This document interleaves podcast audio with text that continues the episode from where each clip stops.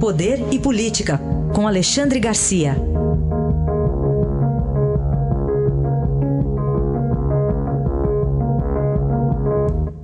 Oi, Alexandre, bom dia. Oi, Carolina, bom dia, bem-vinda de volta. Obrigada. Aliás, bem-vindos vocês, Sérgio Moro, né, voltando de férias. Ele voltou no mesmo dia que eu, né? É.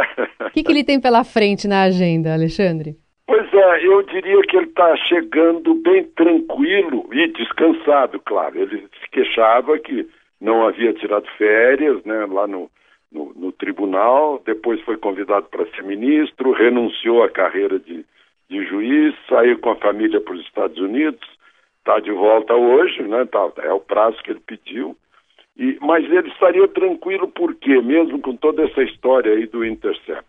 É que o artigo 5 eh, da Constituição, que trata das garantias, eh, direitos e garantias individuais, lá no, na linha 56, diz o seguinte: eu vou abrir aspas. São inadmissíveis no processo provas obtidas por meios ilícitos. Fecha aspas. Quer dizer, ele Uh, e o, bom, ele nem é mais juiz, mas o Conselho de, de, do Ministério Público uh, abriria, né, teria aberto uh, um, um, uma investigação sobre o Deltan Dallagnol, né, a respeito do que foi publicado aí a partir dessas provas ilícitas. O ex-advogado-geral da União, do governo Temer, Fábio Medina Osório, diz que são inúteis as informações do Intercept para fim de investigação. Aí, a, a outra parte. Ressalvada a responsabilização dos invasores e seus parceiros. Isso são palavras do, do ex-advogado-geral da União. Então, acho que ele pode voltar tranquilo, já voltou descansado, e, e tratar da, da campanha aí contra o crime no Brasil, né? uhum. inclusive, principalmente, o crime de colarinho branco, a corrupção. Bom, Alexandre, é, o que, que, a gente pode é, dizer sobre os passos a serem seguidos pelo Eduardo Bolsonaro para assumir ou não a embaixada nos Estados Unidos? Pois é, agora o presidente disse semana passada que está esperando a anuência do governo americano, que certamente será dada, e aí encaminham o assunto para o Senado Federal. Né? Tem, passa por uma sabatina na Comissão de, de Assuntos Externos, né, de Relações Exteriores do Senado. Eu encontrei ontem um embaixador recém-nomeado e recém-aprovado para um país da Europa, e ele me disse o seguinte: puxa, passei quatro meses estudando para sabatina e me fizeram duas perguntinhas eh, primárias sem graça. Assim, assim não tem graça. Eu disse, bom, mas valeu o esforço por ter estudado. Mas então, tem essa sabatina e depois tem o plenário dos 81 senadores pelo voto secreto. É, um, é uma barreira. Eu, eu fiz na semana passada, enquanto se discutia esse assunto, eu fiz mais de um comentário nas redes sociais dizendo que ele não poderia deixar os seus 1 milhão 843 mil eleitores, até já, já decorei o número né, de tanto que falei do assunto, uh, e não poderia deixar abandonar simplesmente a CPI que ele próprio tomou a iniciativa de pedir sobre o Foro de São Paulo. E aí recebi uma resposta dele. Está né? aqui a resposta aqui no meu celular. Se confirmar minha ida para os Estados Unidos, certamente seguirei a mesma pegada, mas por lá. O que, que muita gente está dizendo? Que, que seria necessária uma faxina na embaixada em Washington mas ele diz aqui que vai acompanhar de perto também a atuação do Brasil na ONU.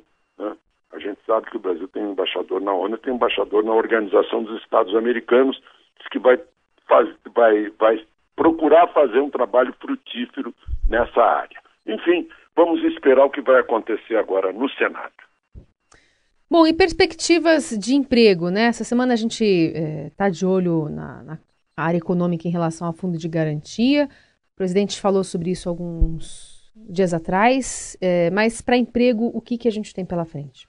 Pois é, você tocou fundo de garantia, parece que as pessoas não se deram conta, nem mesmo o governo, de que essa alegação de que pode faltar o dinheiro do Fundo de Garantia para financiamento da construção civil, que é essencial para criar emprego, não se dão conta que os fundos uh, de previdência existentes hoje, abertos e fechados, estão com um total de 2 trilhões, mais ou menos, e que há uma resolução do Conselho Monetário Nacional, a resolução 4661, né, que bem, bem aplicada vai, pode permitir que esses fundos financiem a construção civil, né, o, que, o que traz é, emprego. Mas o, o, que mais traz emprego é o crescimento, é a vontade de crescer. Né? O crescimento vem pela vontade de crescer.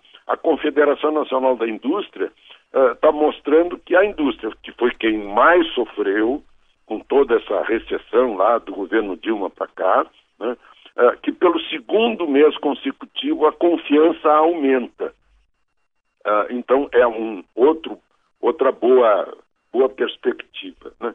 O IBGE está anunciando agora amanhã o, o, o IPCA 15 que mede a inflação de julho.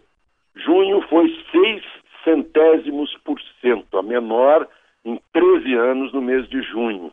Né? Uh, isso significa que não há o perigo de estagflação, porque a inflação está lá embaixo. Né? Uh, e há a possibilidade de baixar a taxa básica de juros com a inflação tão baixa assim. Há a liberação do, do, do, comércio de gás direto com o distribuidor, né? há essa saída da Petrobras de, de, de distribuição de gás, inclusive do gás boliviano. Né? Há o, o, estímulo de mais acordos bilaterais do Mercosul, agora entrando Canadá e, e África e, e, e, Coreia do Sul. Né? O, a possibilidade de mais flexibilização trabalhista, capitalização da Previdência, e aí a, o anúncio da proposta do governo de reforma tributária. Já tem duas tramitando, uma na Câmara, uma no Senado e o governo está com outra. É tudo muito parecido, provavelmente vão juntar as três propostas. Um, um, imposto sobre valor agregado, como forma de imposto único uh, dos tributos federais, estimulando estados e municípios a fazerem a mesma coisa, né? desoneração da folha de pagamento? Tudo que nós já anunciamos aqui, neste mesmo microfone, no dia 5 ou 6 de junho, se não me engano, depois de uma conversa que eu tive com o secretário da Receita, Marcos Sintra. Né? Ele também me disse que a ideia é baixar o imposto de renda da pessoa jurídica para 20%. Né? E tem essa simplificação burocrática e tributária que está naquela medida provisória que está sendo convertida em projeto de lei lá no Congresso. Enfim, há uma série de medidas que a gente está vendo aí que são medidas que criam uh, condições para que a gente saia desse marasmo em que estão as previsões de PIB para este ano. E, sobretudo, estimuladas por são medidas do governo, mas descarregando na iniciativa privada né, o, o, o, crescimento sustentável, o que é, é, o presidente tem dito, e é o óbvio, né, que quem cria emprego, felizmente, é a iniciativa privada e não o Estado, porque o emprego que o Estado cria é, é ônus tributário para os contribuintes. Muito bem, esse é Alexandre Garcia que volta amanhã, que é o Jornal Eldorado. Obrigada, Alexandre, boa semana. Até amanhã, Carolina. A Rádio dos Melhores Ouvintes. Eldorado. Um ambiente aconchegante, boa comida já é uma super combinação, né? Agora, se a gente somar Paula Lima e o chocolate quente, o programa fica irresistível. Dia 28 de julho, venha curtir um happy hour pra lá de charmoso.